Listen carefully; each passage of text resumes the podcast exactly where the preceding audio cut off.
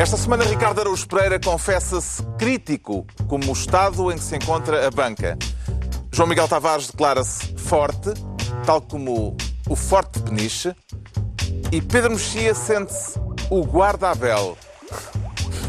Está reunido o Governo Sombra.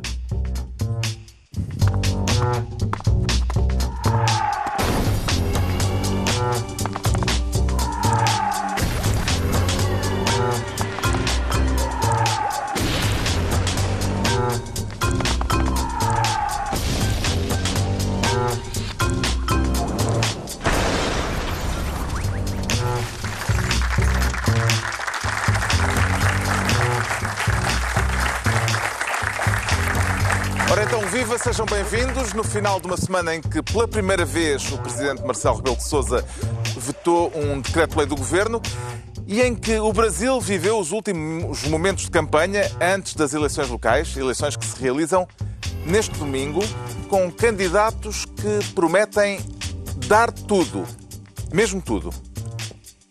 Quero te dar, quero te dar, Quero te, dar. Meu nome é Yasser, 35024. E meu apelido é Quero Dar. Eu dou. Me dá seu voto. Quero te, dar. Cultura. Educação. Quero te, dar. Segurança. Eu não prometo. Eu dou. dou. Yasser 3504. Toma nota, Ricardo Araújo Pereira. Tomei, aliás, não é 04, é 024. 024. que é o- Era- ver se sim, estava é- atento. Exatamente. O número 24 no Brasil tem, tem um determinado significado que Ah, é? é? que se pode associar. Número 24 no jogo do bicho. Ai, pera, Há um jogo clandestino. Meu Deus. Há um momento de Muita de informação. erudição. Há um jogo, há um jogo Badalhoca, clandestino no, no Brasil que se chama Jogo do Bicho e o número 24 é o número do viado. Ah, viado no Brasil. ah, enfim, Ok. é um número, por, isso é que, por isso é que este Pá, tu és um em acabo prémio sim, É um em prémio Helga, é por isso, é por isso. escolheu, escolheu este número por uma razão muito evidente. Não é? Acho eu que é evidente. Só ti, todos a saber, aprendemos todos um Atenção, mais. não, não é o pior tempo de antena que eu já vi na vida.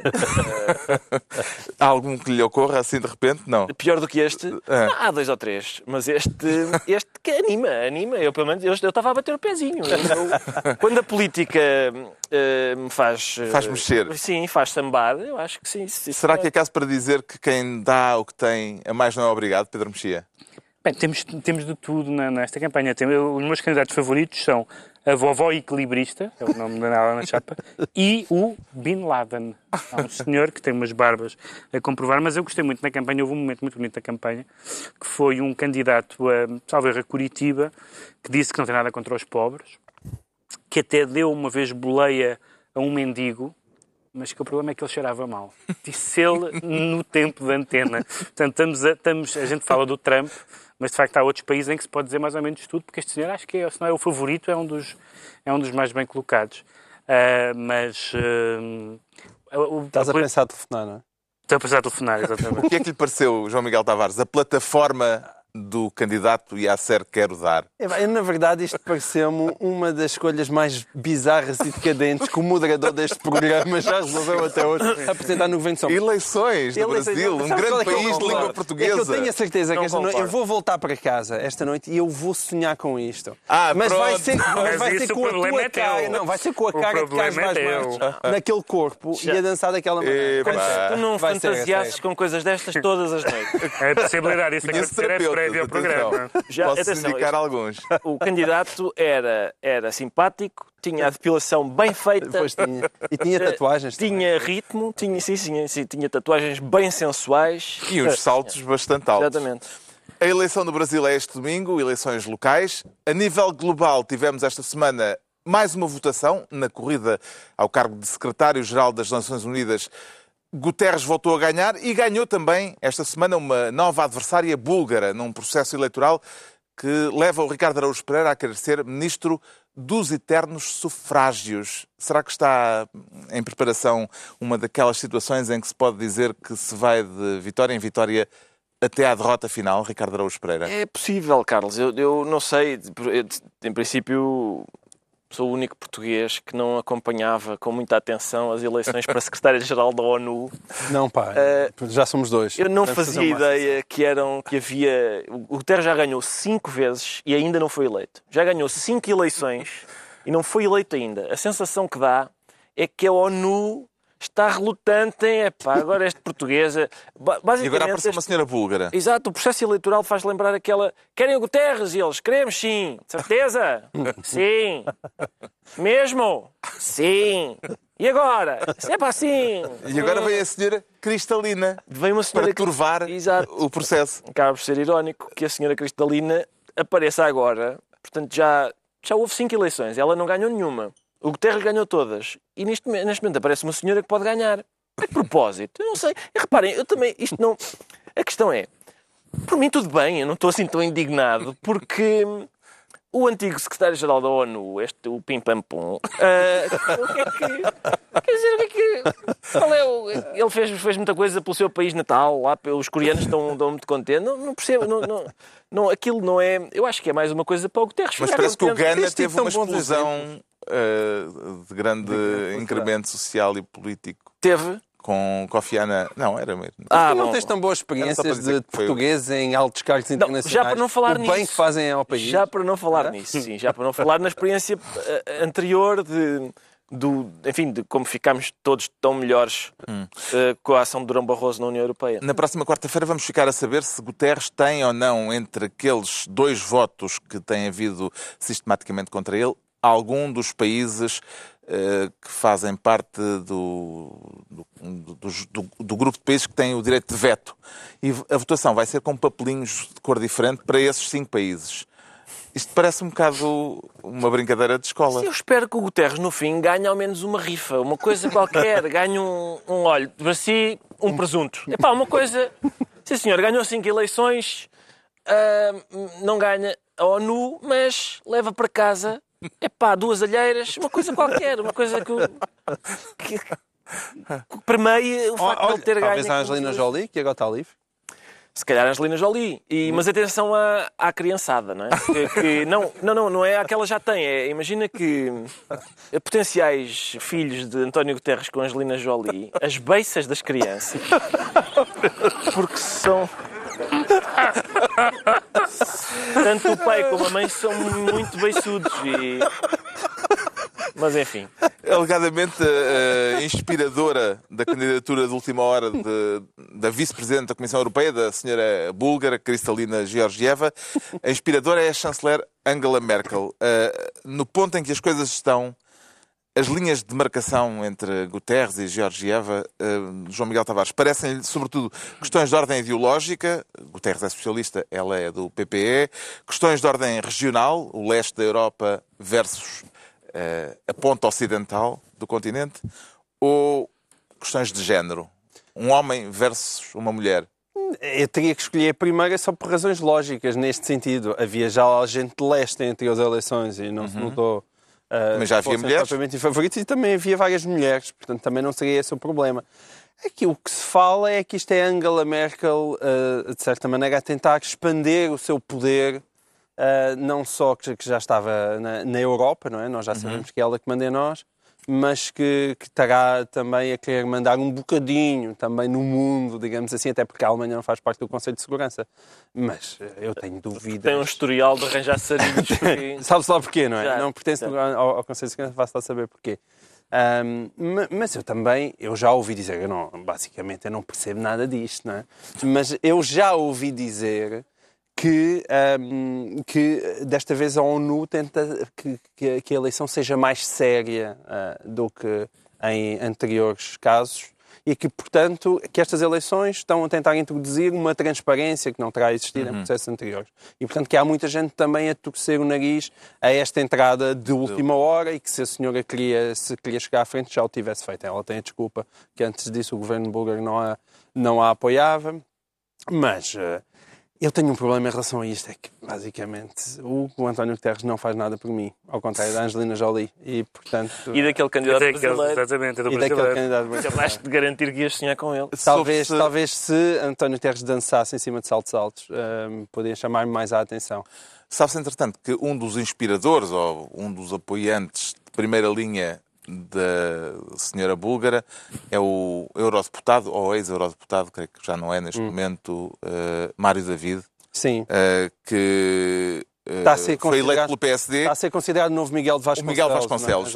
Faz sentido considerá-lo Miguel de Vasconcelos neste Não, contexto? eu acho isso. Eu, eu não consigo perceber. Lá está. Eu também, o, o António Guterres, de facto, não me entusiasma nada, só no sentido que eu ainda me lembro muito bem quando ele foi Primeiro-Ministro e acho que ele foi um péssimo Primeiro-Ministro em Portugal. E, portanto, tendo em conta que as provas que eu ouvi dar na vida pública portuguesa não são de modo a entusiasmar-me, eu não consigo, de repente, porque é um português, achar que ele vai ser um espetacular secretário-geral da ONU, só no sentido em que existe lá um Conselho de Segurança e ele não tem nada que mandar. E como ele não tem que exercer a sua autoridade, que manifestamente não costuma ter, ou pelo menos em Portugal nunca a conseguiu exercer, ah, no seu governo, não é? Ah, portanto, também não vai, não vai precisar de exercer em Nova Iorque. Agora, ahm, eu, não consigo ver muito bem essa competição. É, este é dos nossos. Quer dizer, eu internacionalmente entusiasmo alguma coisa com a seleção nacional, mas de resto, lá está. A gente viu que Durão não foi brilhante enquanto lá esteve, ainda consegue estar a ser menos brilhante depois de lá ter saído. Se a seleção fosse E- candidata à ONU, tu estavas Se a seleção mais fosse candidata à ONU, eu votaria, Certo. talvez.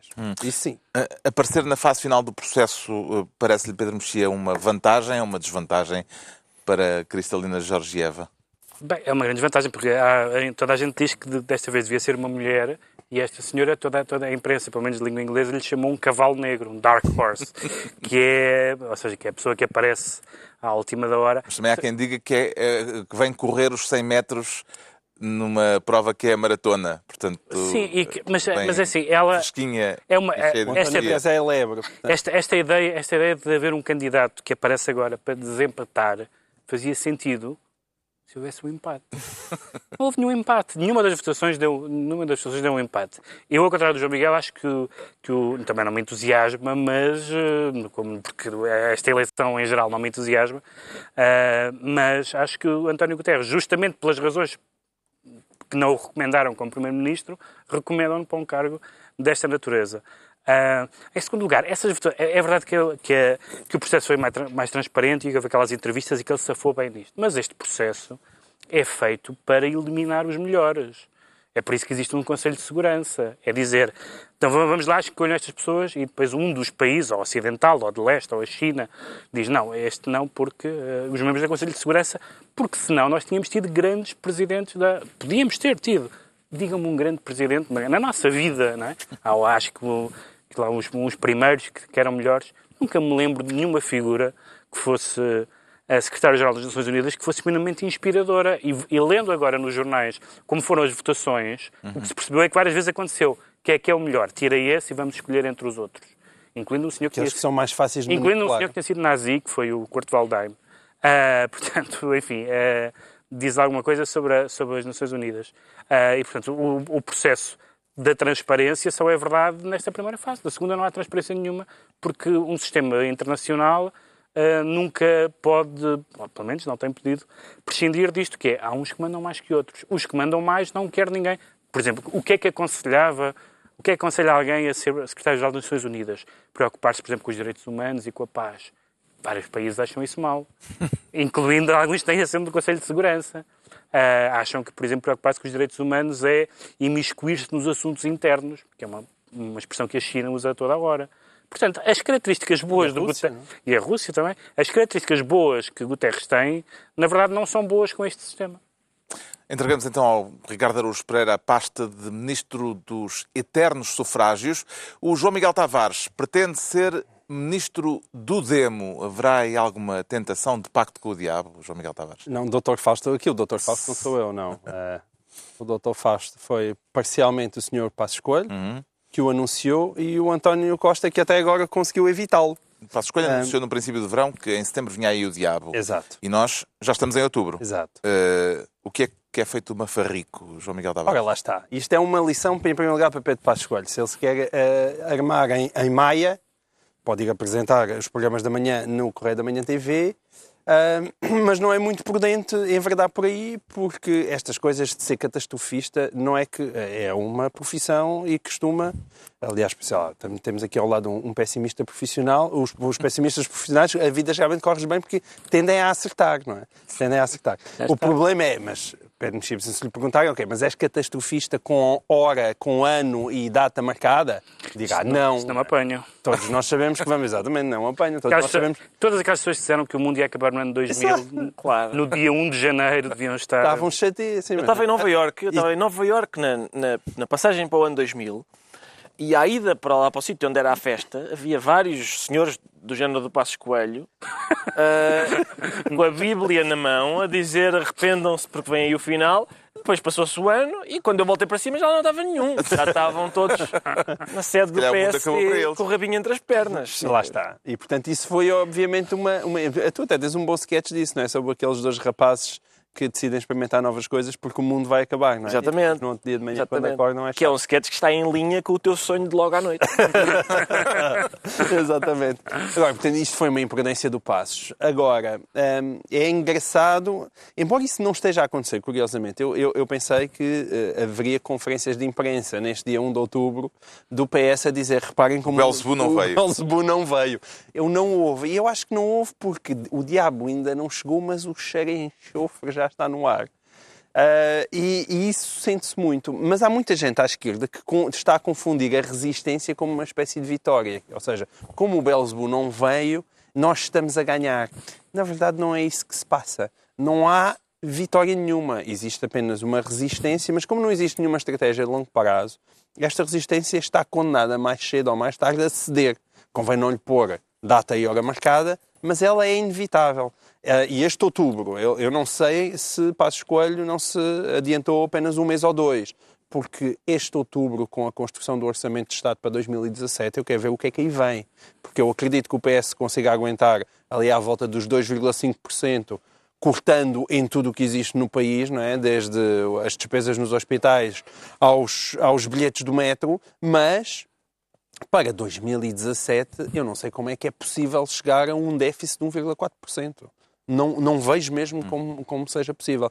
E, portanto, convém não fazer a festa. É verdade que o PS fez, está a fazer menos festa do que eu esperava e se calhar não é por acaso. Mas acha que há números a contrariar eh, a ideia de que as coisas estão encaminhadas? Mas há números a, contrariar, evidentemente, desde logo a questão do crescimento, É questão do... também há números do governo a dizer que a coisa está a ir bem. Ah, Aliás, como não. o João Miguel Tavares Ah, descobriu a ver a verdade. quadratura do círculo. É verdade, a quadradura de círculo. Eu, eu fiz apenas um post inocente na- na- no Facebook.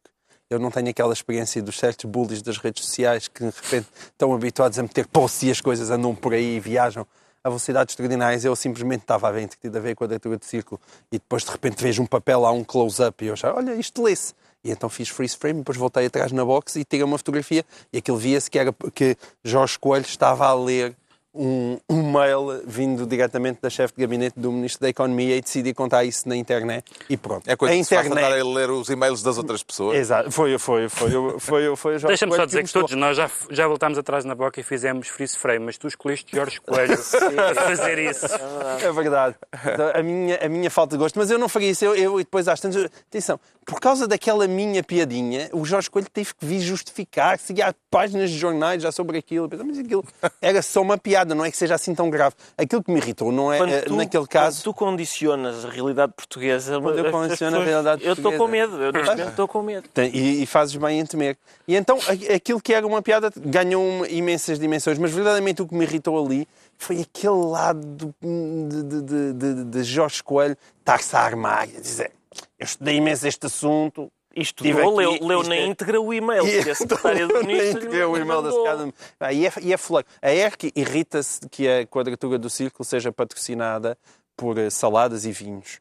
E eu irrito-me que seja patrocinada pelo Ministério da Economia sem isso ser devidamente anunciado. Tem Um que sem um cartão. E o Pedro Mexia viu por aí o, o cão tinhoso? Quer dizer, ele anda aí, ele anda aí. Mas, não, o que eu acho estranho é porque que, que Passos Coelho diga que esta estratégia do governo não vai resultar, não só é o que todos os líderes políticos da oposição dizem, como é até provável que não vai resultar. Agora, é, esta é a única coisa que ele diz. A, a- a minha, o que me faz impressão no PSD foi o grau de abdicação de fazer qualquer política que não essa, esse cartaz ao pescoço a dizer veio o fim do mundo. Porque eh, se, se- se o PSD tivesse a fazer política, por exemplo, parece que há autárquicas para o ano.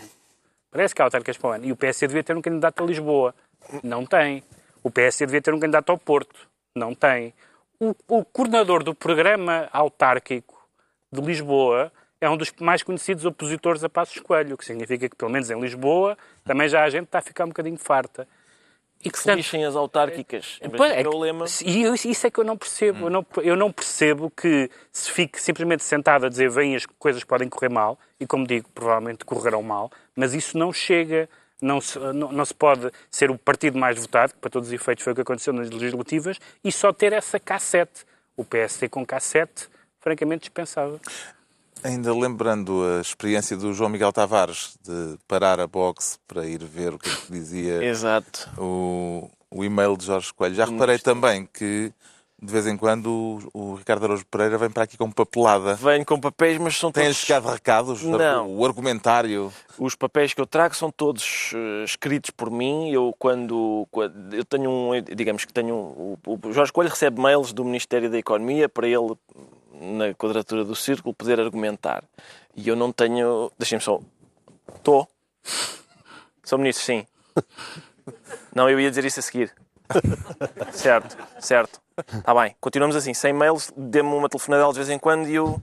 Como é que é? Eu digo já isso ao João Miguel. Está bem. Certo. Beijinhos à Fátima. Adeus, obrigado. Portanto, o meu método é este. Era o da É economia? direta- era da economia. Era. Eh, diretamente pelo telefone. eh, ele manda e-mails para o, para o Jorge Coelho, para mim, eh, dá-me uma telefonadela. Vais, vais ouvir das boas, meu menino. Não está nada contente com o que tu disseste. Agora, atenção, eu tenho que dizer, a propósito disto do, do Passos Coelho ter prometido que o diabo vinha e depois ele não apareceu, de todas as promessas do Passos Coelho que não se concretizaram, esta foi das minhas favoritas. Ah, ainda bem, ainda bem. Tenho a certeza que o certo é que, bom, Passos Coelho disse que o Se diabo o diabo aparecesse, dava uma conferência de imprensa. Era muito provavelmente, mas a questão é esta: é que o Passos Coelho prometeu que ele vinha em setembro e o diabo não apareceu.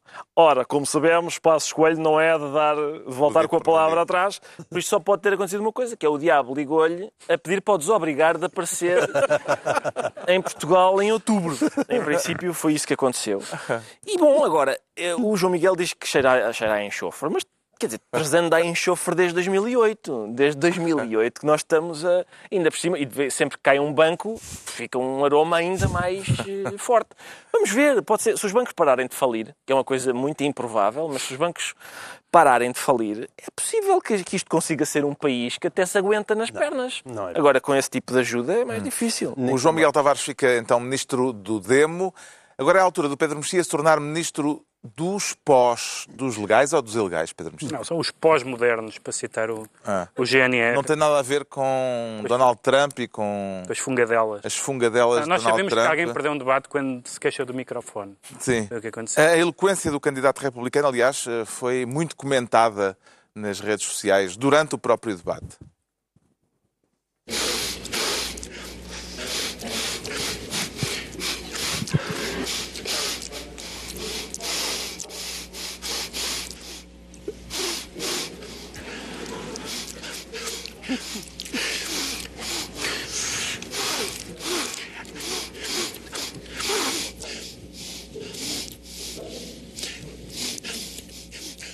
Wait. Também é um extremamente televisão. Foram alguns dos melhores momentos de Trump no debate desta semana. Concorda com o candidato republicano, Pedro Mexia? Com, com qual parte? com a segunda parte concordo. Ah, o, o, o Fiquei à espera que ele dissesse... Está aqui um cheiro esquisito. Eu estava sempre à espera que ele teve... É o enxofre? Sim, eu estava, eu estava a ver aquilo. se calhar o diabo está lá, não é? como, como se vê, aliás. A revista, uma, uma revista online chamada Politico, analisou os discursos do, do Trump durante cinco dias e contabilizou que ele mentiu 87 vezes. Ah, e no debate, não sei se mentiu 87, mas mentiu, mentiu no sentido próprio eh, no sentido em que, que eu digo que aqui à mesa estão seis pessoas.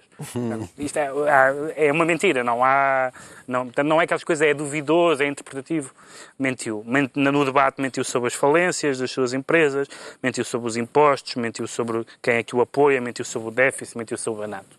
Mas o que tem sido interessante acompanhar, interessante e assustador, é que os eleitores do Trump não se importam. Houve até vários que têm sido entrevistados na imprensa americana que dizem então, mas isto que ele diz não é verdade.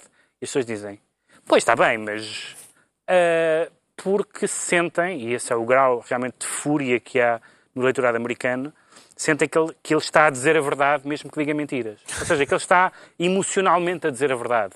Porque há um problema na imigração, porque há um problema da, das- da, da, do ma- da, da América mainstream que E está... se há coisa que toda a gente tem a sensação é que o, o coração do Trump está no sítio certo. Sim, ele, aliás, De vez em quando pode não ser tudo verdade, mas ele Ele, aliás, a frase, a frase mais divertida do debate quando, é quando ele disse que o seu ponto forte para Presidente dos Estados Unidos é o temperamento. Que realmente é uma escolha cirúrgica do ponto mais fraco dele. Mas eh, o, o Trump tem dois momentos absolutamente alucinantes. Um é continuar a não.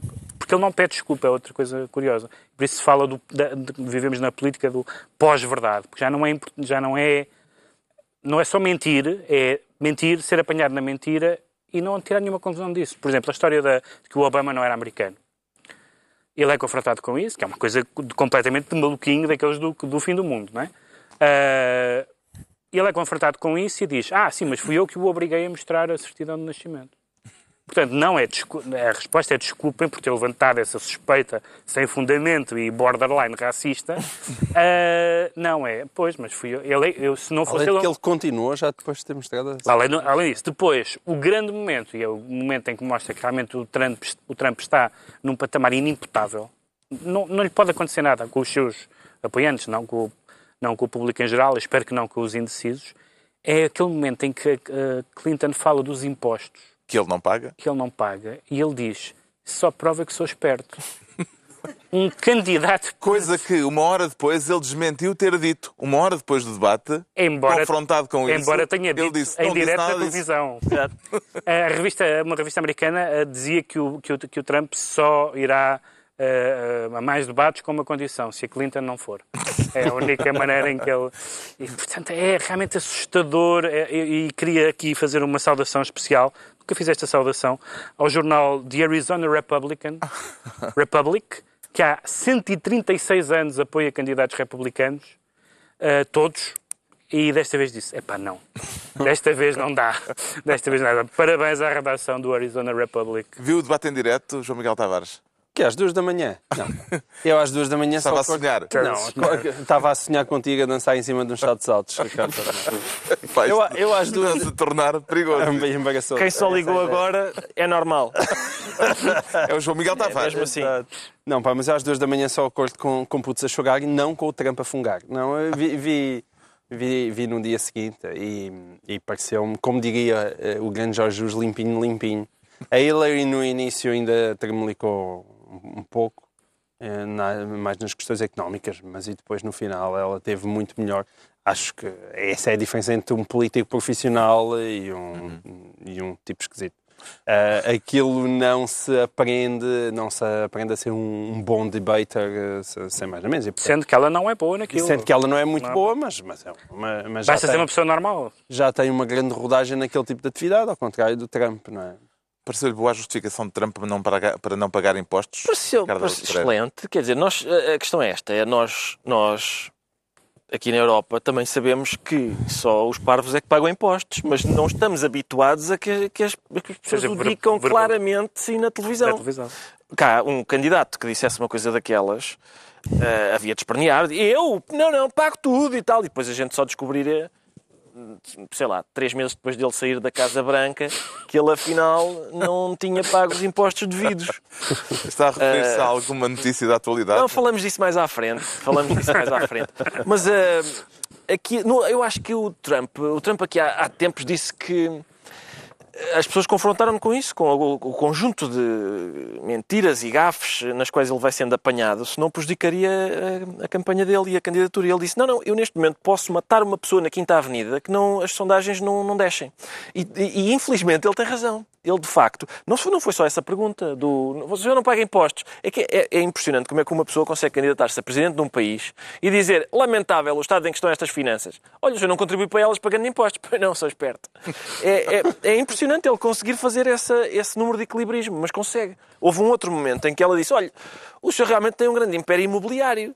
Mas os trabalhadores, as Não- pessoas que trabalharam paga. para si, você não lhes pagou. E ele, "Ué, se calhar eles fizeram um mau trabalho. E, este- e eu acho que é isso que encanta a base eleitoral dele. Há, há muitas pessoas no sul dos Estados Unidos que acham que este trabalho não paga. Espera aí, o meu avô tinha uma plantação de algodão em que era exatamente assim que se fazia. Por isso é que é Make America Great Again, tornar a América grande novamente. Era grande como nesses tempos em que as pessoas realmente andavam a trabalhar sem receber. A Fox News, logo a seguir, depois vi, eu vi o debate em direto porque sou uma pessoa ociosa, não tenho mais que fazer, e logo a seguir a Fox News discutiu eh, quais tinham sido os, primeiros, os principais problemas do Trump, e eles estão preocupados com isso porque a Fox News eh, gostava muito que o Trump ganhasse. E eles já estavam a lamentar, dizendo: "Ah, o problema disto é que o Trump responde mesmo a todas as questões, ele nunca evita as questões, ele responde. E é realmente problemático porque assim revela o seu pensamento. É uma chatice. É uma chatice. O Pedro Mexia fica assim ministro dos pós. Estão entregues as pastas ministeriais por esta semana. Agora, vamos analisar porque é que o João Miguel Tavares se declara forte. Forte naquele sentido de estar eh, com uns quilinhos a mais. Epá, também, também, Hã? também. Fortezinho. Também, também, Como quando declaro, se diz, aquela senhora está Também- fortezinha. também me declaro nesse sentido. Também. Então, Embora não, for, não, não é isso. não, não foi isso que Forte que aqui, mas podemos, podemos falar nisso. É, é forte no sentido de peniche, é mesmo forte, forte, forte peniche. Isto é a propósito da, intenção do governo de concessionar edifícios históricos É. a privados, nomeadamente o Forte de Peniche. Exatamente.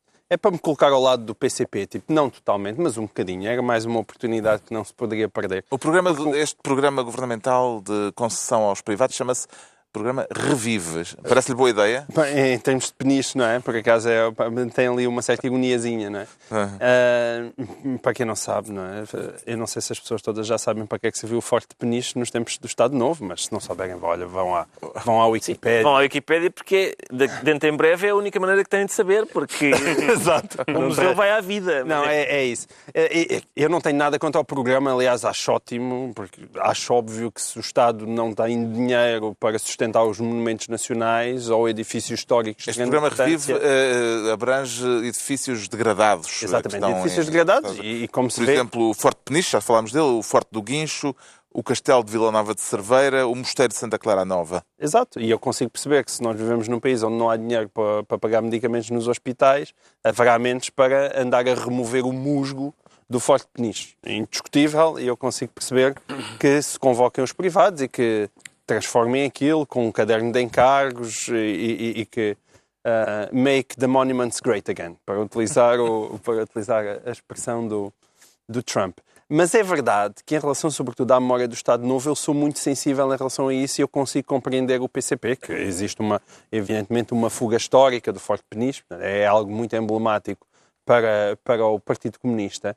Mas o problema é que não é só o Forte Peniche Não é só de o repente- Partido Comunista, é, Embora, ele- atenção, isto, isto é é, um, para democratas em geral. para democratas em geral. Isto é uma, uma, uma questão irónica, porque o, o autarca de, de Peniche, ainda por cima, foi, é um independente que foi eleito pelo PCP, ele também é a favor disto, porque o que se diz é, não se preocupem, vai-se preservar a memória histórica e o núcleo ah, arqueológico vai lá continuar, e, e, e, portanto, só uma parte do forte é que iria para, para residencial, digamos assim.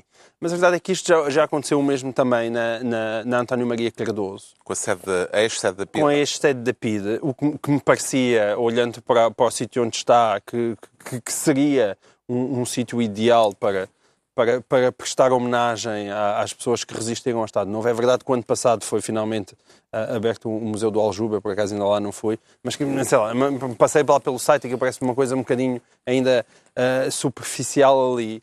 E, e- e faz-me muita confusão, não é? De, de nós não termos, não é? andamos aqui muitas vezes a falar nos Estados Unidos, são, são diferenças gigantescas entre os países que se dão ao minimamente ao cuidado de preservarem a memória e o nosso país, que realmente nesse aspecto é uma tristeza monumental. E portanto eu, eu aí junto-me a essa mágoa, porque é evidente que a, que a memória do Estado Novo devia ser preservada para pessoas como eu, agarrarem nas criancinhas, ou como o Ricardo, ou como o Pedro, quando uns dias a fizer, não, não, não ficamos as esperanças disso, a, a, as levarmos e a mostrar, olha, foi isto que aconteceu, foi isto que aconteceu aqui, um, e, e, nós não temos isso, quer dizer, não temos isso, isso é uma, uma pobreza imensa, e por esse lado eu estou com os meus camaradas do PCP. Entende a indignação dos comunistas, Pedro Mexia, neste caso? Eu sugiro, aliás, todas as pessoas que, que estão a, a ver este programa e que são do PCP que façam, que voltem atrás e façam freeze frame.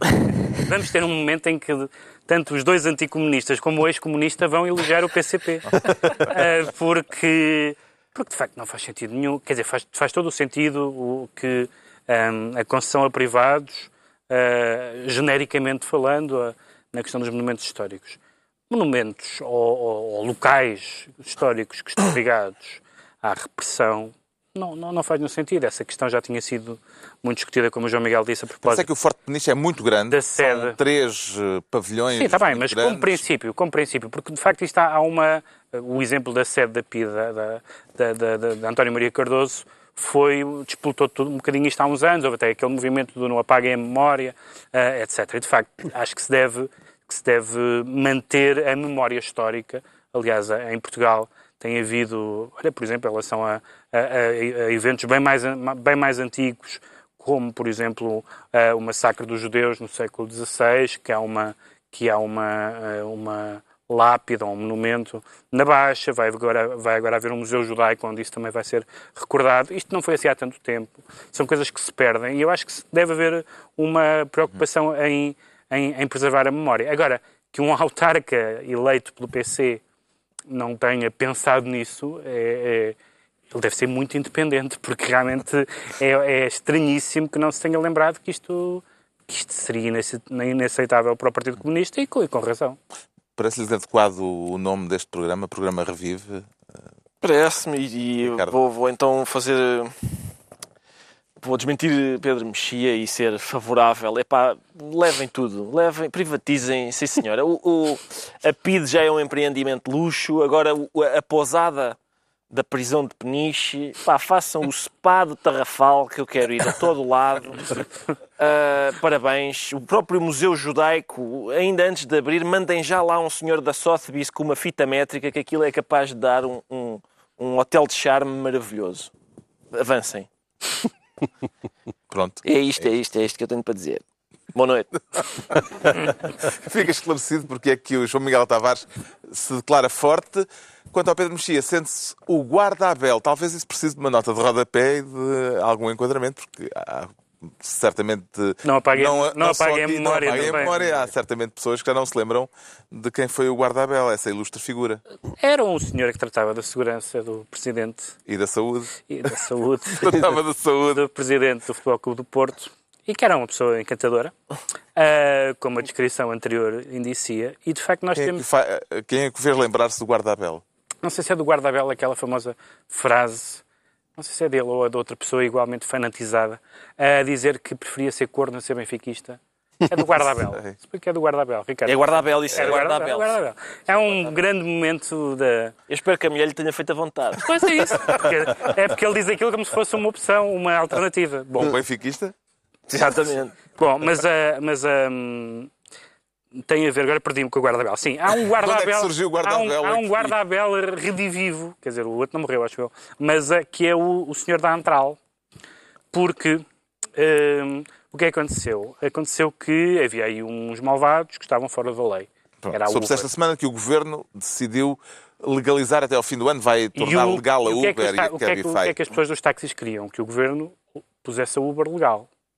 O que é que o governo fez? Decidiu legalizar a Uber não estão contentes. E o senhor da Antral, não queriam o, senhor, o, o, presidente, o, o, presidente da Antral, eh, uma pessoa que zela pela, pela ima boa imagem que devem ter os taxistas, eh, que espero que ele não represente, disse, respondeu a esta decisão do governo, porrada não vai faltar. É, foi, foi mais uma vez Isto é uma série, há uma, há uma, uma quantidade de frases deste senhor que, de facto, devia ser porteiro de discoteca ou outra coisa qualquer, porque está sempre a prometer desacatos. Quando foi, quando houve uma, da- quando foi uma das manifestações ou uma das concentrações de taxistas aqui há um, há um já um ano, ano passado, eh, ele disse, se houver violência, a culpa é do governo. O que é, está ali borderline na, na, na autoria moral da violência. Não é?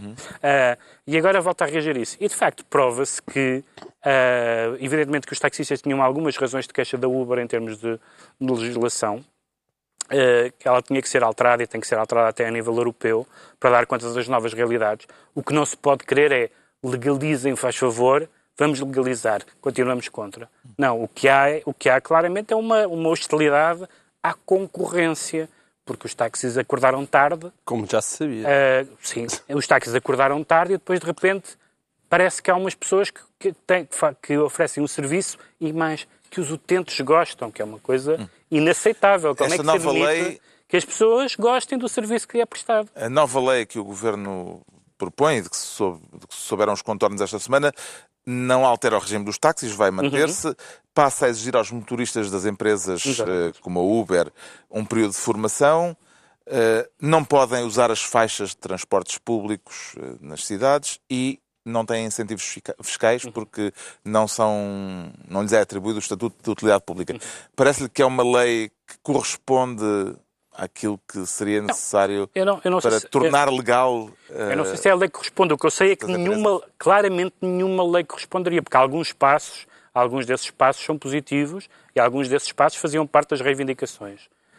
Sendo que os táxis tiveram desde o princípio dois ou três pontos importantes, sobretudo a questão fiscal e, outro, e há duas ou três questões muito importantes. A questão da formação é uma questão bastante importante, porque uma das coisas que, é, que, é, que, que na Uber é muito descurada é isso, ou seja, há pessoas que não fazem a menor, ideia da cidade Uh, no caso de Lisboa, não fazem a menor ideia onde é o Rocio, por exemplo.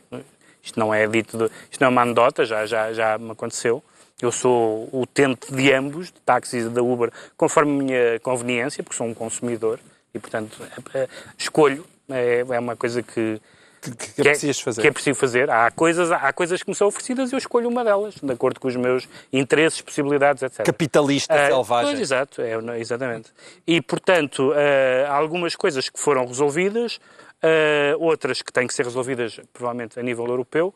O que, não, o, que não, o, que, o que isto tem mostrado, e esta reação mais uma vez mostra, é que é mesmo, é mesmo pessoas que não, não querem concorrência. Não querem, não é concorrência legal, não é concorrência não, não enquadrada, não é concorrência desleal, é não querem concorrência. Estamos cá nós e não entra mais ninguém. E, e f- acho excelente que um governo que muitas vezes é acusado, e algumas vezes com razão, de desvios esquerdistas, tenha tido uma posição liberal, a dizer não, estamos num mercado concorrencial. Depois da legalização, vai descarregar a app da Uber? Não vou descarregar a app Pereira. nenhuma. Isso eu, eu apoio a justa luta dos Sabe o que é uma app? taxistas. Sei, sei. Continuas agora, Continuo a mesmo apoiar a justa luta dos taxistas. Porque, atenção, ah, para já, já há uma app também para os táxis. Se é essa mariquice que vocês querem, descarreguem que também já existe. Já existe, ah, e, É não, e, não, e não há dinheiro, e não sei o quê, só se, já está igualzinho. Igualzinho, há, há mais do que uma até. Podes Bolchevique. descarregar isso, descarregas isso e pronto. É E pronto, de e vais- do Bolchevique. Agora, é claro que estamos num mercado concorrencial, mas convém que a concorrência seja justa. Bem. se, for, se for concorrência desleal, Posso, faz- convém. posso fazer um momento não apaguem a memória, só para as pessoas mais novas que nos estão a ouvir? Onde é que está a câmara? Espera. Faltava-nos um piano. No final dos anos 80, no final dos anos 80, quando se discutiu haver televisões privadas, houve vários partidos que disseram: não, como é possível haver televisões privadas? Só a RTP é que pode existir em Portugal. Pronto, foi só um momento histórico. Foi só um momento histórico para as pessoas dizerem como é que é possível? Como é- Posso- Isto posso é o fim um- do mundo. Posso pedir uma câmara também? Queres um direito de resposta? Isto, mas era o que faltava, quer dizer... Olha, mas repara como o Pedro Mexia teve direito apenas a uma câmara partilhada e tu tens uma eu só tenho... para ti. Não, mas agora Pedro tem uma só ah, para ele. olha. agora já vem Agora tarde, eu- agora já vem tarde. Não, era o que faltava, que- comparar os, ta- os taxistas com a televisão do Estado. Não tem nada a ver uma coisa com a outra. A televisão... ah, Não tem, que é, há para aí umas coisas novas, umas modernices Mas repara... inaceitáveis Mas- do ponto de vista ideológico. Mas oh, repara, os- as televisões do Estado pagam impostos. Sim. o- Sim. Agora, os, os senhores da Uber não pagam os impostos que os, que os taxistas pagam. Pronto, é concorrência desleal, é, opa, é, um, é, é textbook, é concorrência desleal. E, e, de Mas vão facto, passar a pagar. Vão, pois, vão passar a pagar alguns, vão passar a ter, vão passar a... A lei Certo. vai... Mas eu, não- eu duvido, tenho, tenho Mas se, pagar, se, dúvidas. passarem, se, pa- se passam a pagar tudo, eh, continuas a achar mal? Não, porque a questão é, que esta. O problema não é os impostos. Não, a questão é esta. O, eh, eu acho O que. problema não é os impostos. É claro que ameaçar a porrada é uma alarvice. Mas isso não quer dizer. Várias como, vezes. Como o senhor é presidente, presidente dos táxis cometeu uma alarvice, quer dizer que a luta dos taxistas não é justa. Não, não é justa. É justa. Uma pessoa que está a, pro- a prestar um serviço e tem, que- tem que cumprir determinadas obrigações, e nisto aparecem umas pessoas que prestam exatamente o mesmo serviço e não têm de cumprir as mesmas obrigações, é um caso clássico de concorrência desleal. sobretudo se fosse exatamente o mesmo serviço. Oh, oh, Pedro, oh, Pedro. Sobretudo se fosse exatamente o mesmo serviço. Estou aqui, quero ir para ali. É uma coisa. Não, não é, não é. Os taxistas dizem que esta nova lei é um fato feito à medida da Uber. Uh, uh, têm razão na crítica, João Miguel Tavares? Eu não percebo se que é crítica, porque não é suposto a nova lei ser, ser para legalizar a Uber e as outras plataformas digitais. Porque isto não vai acabar aqui. Essa é a parte boa, é que isto não vai acabar aqui. Isto, na verdade, não é a Uber. A Google também já está a fazer uma coisa completamente diferente. Quer dizer, não vale a pena. Não vale a pena. É, é ter que, que impedir que o vento sopre. Não, e o, Não- e é, é absurdo E sabes o que é que está a acontecer? A Amazon está a dar cabo das livrarias. Opa, E as pessoas que já não compram jornais em papel? Hã? Hã? É- É realmente. Não, quer dizer, não, não dá para perceber. Não dá para perceber. Dá Não para é a mesma exemplo, coisa. Há uma questão muito não, engraçada. não é, mas E- o princípio. E, e quando tu dizes que eles não pagam impostos, é verdade que a Uber não, não, não paga. E esse é o a Uber, esse é a o bom Uber, de Uber não paga impostos cá. Esse- esse é bom ponto de porque ataque. não está sediada cá. Isso- mas isso é, isso é um problema geral, não é só da Uber, não é? pois, exato. Não é, Mas não é um problema de- da Uber. É um problema que devia ser as atacado. pessoas, os, Com os, certeza. os senhores. Claro sim. Mas, Mas isso é uma outra esse questão. é que é o bom Com o. Mas argumento, é uma outra do, questão. Mas é- com o argumento do opa, isto é a ventania, queres lutar contra o vento, isso é o argumento Mas para, essa é outra história. não Essa é outra com. Uma coisa é onde é que está a Uber e o problema da deslocalização e o problema da internet e como é que se paga e a Apple também não paga e como é que se faz. com- Esse, esse é um problema, não é? O Se problema da dizer, cloud. Voltas a dizer internet É, e eu vou-me embora. Vou-me embora dizer como o Rui Moreira. Exatamente. E esse é o problema da E vai candidatar-se a uma Câmara. os senhores, os senhores que andam a transportar pessoas não é? e que deixam 20% ou 30% para a Uber, o resto do dinheirinho, eles pagam os impostos. Não só pagam os impostos, como se tu reparares na lei, o governo está todo contentinho com estas faturas eletrónicas. Aliás, está esclarecido lá na lei que ah, estes senhores que entram agora não há nada de fatura em papel. É tudo eletrónico. Porque é que o dinheiro cai lá mesmo no terreiro do passo. Cai lá mesmo no terreiro do passo. Eu, se, se tu somares, eu desafio, se calhar a somar, é, é- seria um bom exercício, a comparar a nível de fiscal, já que invocaste isso, quanto é que 10 carrinhos da Uber e 10 táxis, quanto é que eles realmente deixam lá? Nos, nos, nos, hum, nos cofres do Estado. Era uma coisa que eu desafiava. Ou quem é que foge mais aos impostos? Em Serão quem? 10 taxistas a passar recibos em papel ou serão 10, 10 motoristas da Uber com fatura Já eletrónica? te disse, vai, descarrega o MyTaxi. Agora, em compra de alvarás, eu digo-te quem é que deixa mais dinheiro. O campo de alvarás, o alvarás... Queres que- Os alvarás queres- não custam por aí? dinheiro. Oh, oh, oh, Queres oh, ir por aí? Os alvarás só custam dinheiro porque se tornaram um bem escasso E- e, são exato. transacionados E as revendas de taxistas. alvarás, Tu tiveste um dia é, taxistas que pagaram tornaram um bem zero escasso? pelo seu alvará, pagaram zero pelo seu alvará e esse alvará tornou-se um negócio, negócio que Porquê? nem sequer existe na Porquê? Uber. Porque a Câmara não emite mais. Ah, não emite mais, porque não emite mais, exato. Emite Acham mais. que já existe e agora aparecem uns senhores que querem prestar o mesmo serviço e não precisam de alvará. É só isso, é que E então, se tu não estás contente do teu negócio como taxista, então numa sociedade livre de mercado, vais, agarras no teu táxi, vendes o alvará do teu táxi e vais trabalhar para a Uber, já Ninguém que o compra, é melhor. agora ninguém compra, vão todos fazer o mesmo. Pronto, já sabemos porque é que o Pedro Mexia Ah, diz sentir-se mercado. o guarda-abel.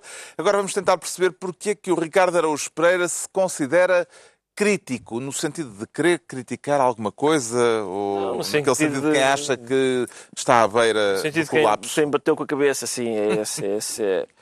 Porque, porque, Quer falar Eh, do Deutsche Bank, exato, Deutsche Bank, porque, eh, aparentemente, que é o maior banco da Europa e o quarto maior do mundo já agora. exato, e pelos vistos não está com boa saúde.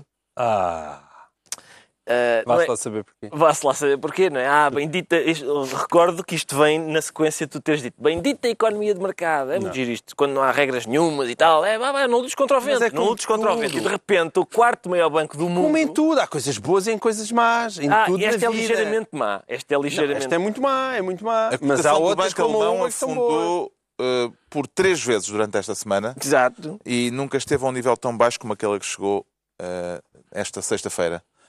Abaixo dos 10 euros Exatamente. por ação. E, eh, eh, o facto de ser um banco alemão é curioso, porque, quer dizer, primeiro é curioso o facto de ser um banco, porque a gente pensava, porque pensava, quer dizer, o discurso era, é pá, calma, isto, é aquela, aquela crise bancária que houve, a gente agora aprendeu aqui duas ou três coisas. Não, claro, não aprendeu nada, porque continua a não haver, eles, continua a ser possível isto, que o quarto maior banco de repente possa ruir. Ah, continua a ser possível porque isto vem de trás, não é? Claro que Não é vem de trás, vem de trás, mas ninguém corrigiu, ninguém, não, não houve nenhuma intenção trás, de, não de evitar que voltasse a o acontecer. Não, mas O aliás, segundo é curioso que é, um, é ser um banco alemão, uma das razões um banco alemão que está... está nesta Exato. situação difícil é o facto de ter sido penalizado a pagar uma multa que ainda não está definido quanto será, mas eh, falava-se de Falava-se 12 em mil 14, milhões ou falava-se em 14 14 mil milhões, que é o preço que é, que é hoje em dia a, dólares. a cap- capitalização bolsista do, do próprio banco. Mas essa Exato. penalização, essa multa, era por causa do papel que o Deutsche Bank alegadamente terá Teve tido na queda do Lehman Brothers. É Exato. aplicada pelo governo dos Estados Unidos. Ah, isso já não bate na tua não, narrativa, bate, porque é bate. suposto o governo dos Estados Unidos, tal como o governo alemão, estarem comprados pelo grande capital. Porque, atenção, isso, aquilo de que estamos a falar, essa, essa multa, só, é, só fere o Deutsche Bank, porque o Deutsche Bank já está numa situação bastante desagradável.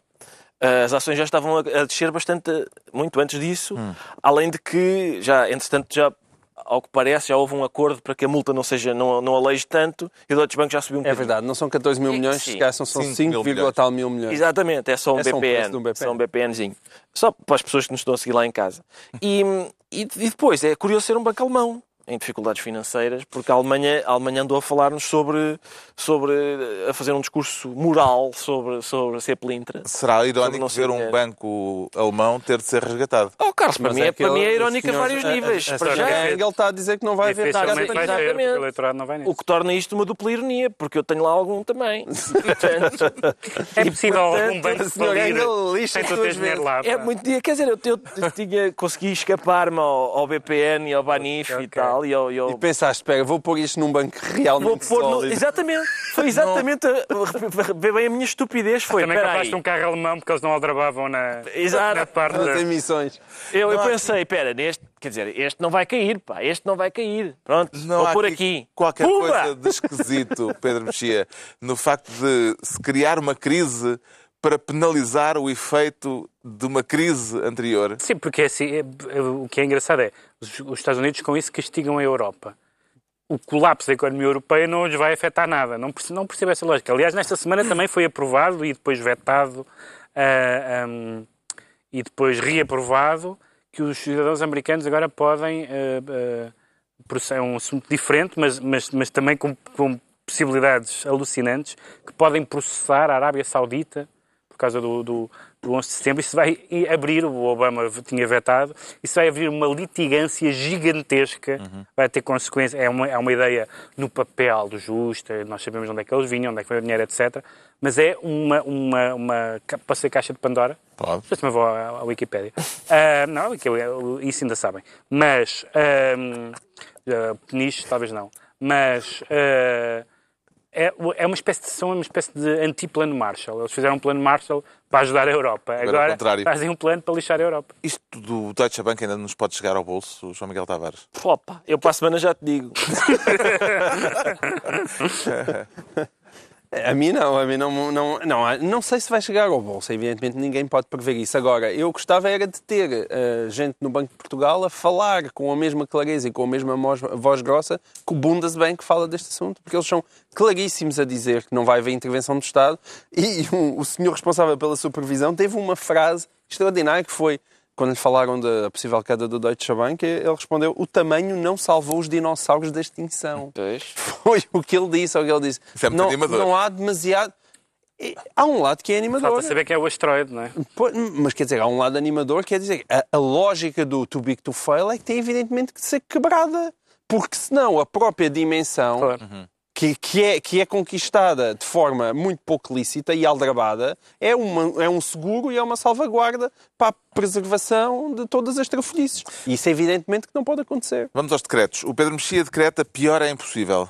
Tem a ver com a, com a entidade reguladora da comunicação social, essa utilíssima instituição.